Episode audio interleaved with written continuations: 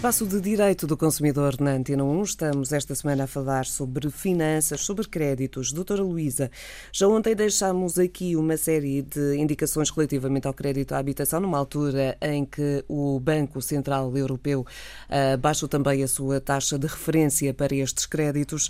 Uh, ora, já aqui falamos uh, sobre alguns alertas que as pessoas deverão ter relativamente ao seu crédito à habitação. Falamos já várias vezes também de renegociações com a banca a situações uh, aflitivas.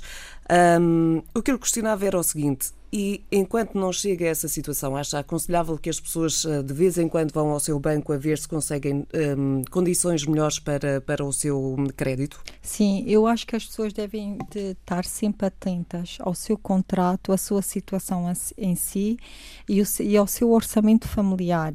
E, e sempre que possível, se estiverem numa situação de aflição, o, o que eu aconselho é chegar sempre a um acordo com o seu banco, em vez de entrar numa situação de incumprimento. Por vezes, lá no serviço, na unidade técnica de apoio ao endividamento e sobreendividamento do Serviço de Defesa do Consumidor, eu ouço uh, consumidores uh, referirem que foram ao banco e que porque a nova, o, novo, o novo quadro normativo obriga as instituições, de uma forma geral, que estejam numa situação de aflição, enquadrá-los, se for crédito à habitação, no PERSI. O que é isto do PERSI?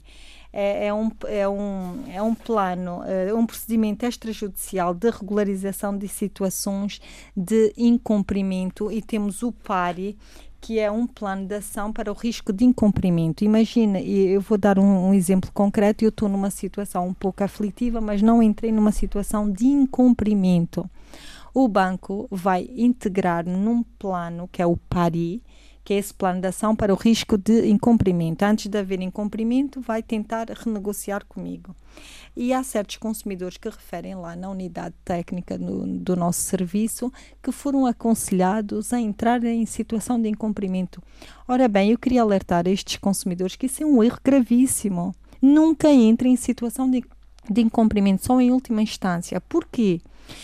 Porque a, a, a priori Uh, nós podemos pensar, está bem, eu vou entrar numa situação de incumprimento para ser integrada num PERS e depois talvez num regime extraordinário, que foi criado pela Lei número 58-2012, que uh, define certas medidas uh, no sentido de regularizar aquele incumprimento. Mas nem tudo é, é, é fácil e depois também temos que ver que se, eu, que se eu entrar numa situação de incumprimento, quais são as consequências imediatas, o impacto que isso vai ter numa primeira fase.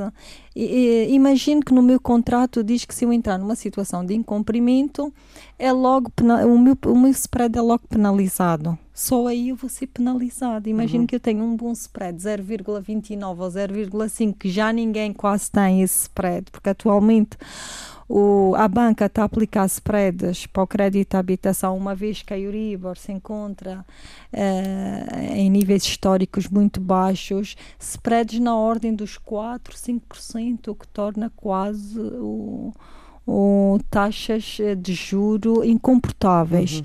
Portanto, o, que, o conselho que eu deixo aqui é que os consumidores não entrem numa situação de incumprimento tentem analisar primeiro o seu contrato, tentem chegar a um acordo com o banco, só em última instância, e mesmo assim alertem a sua instituição bancária e digam que não querem entrar em situação de incumprimento. Porque Mas isso não é uma são solução. aconselhadas a, a, pelos entrar... próprios funcionários do banco.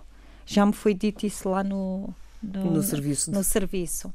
Ora bem, são pessoas talvez que desconheçam uh, um pouco uh, deste quadro normativo e que os consumidores acabam por ser lesados. Portanto, não entrem em situação de incumprimento e passem lá no serviço, permitem-nos canalizar um, o contrato, ver quais são as possibilidades que aquele consumidor tem, além da capacidade financeira, além de, de, analisarmos o orçamento familiar, os rendimentos, os encargos, a taxa de esforço, etc.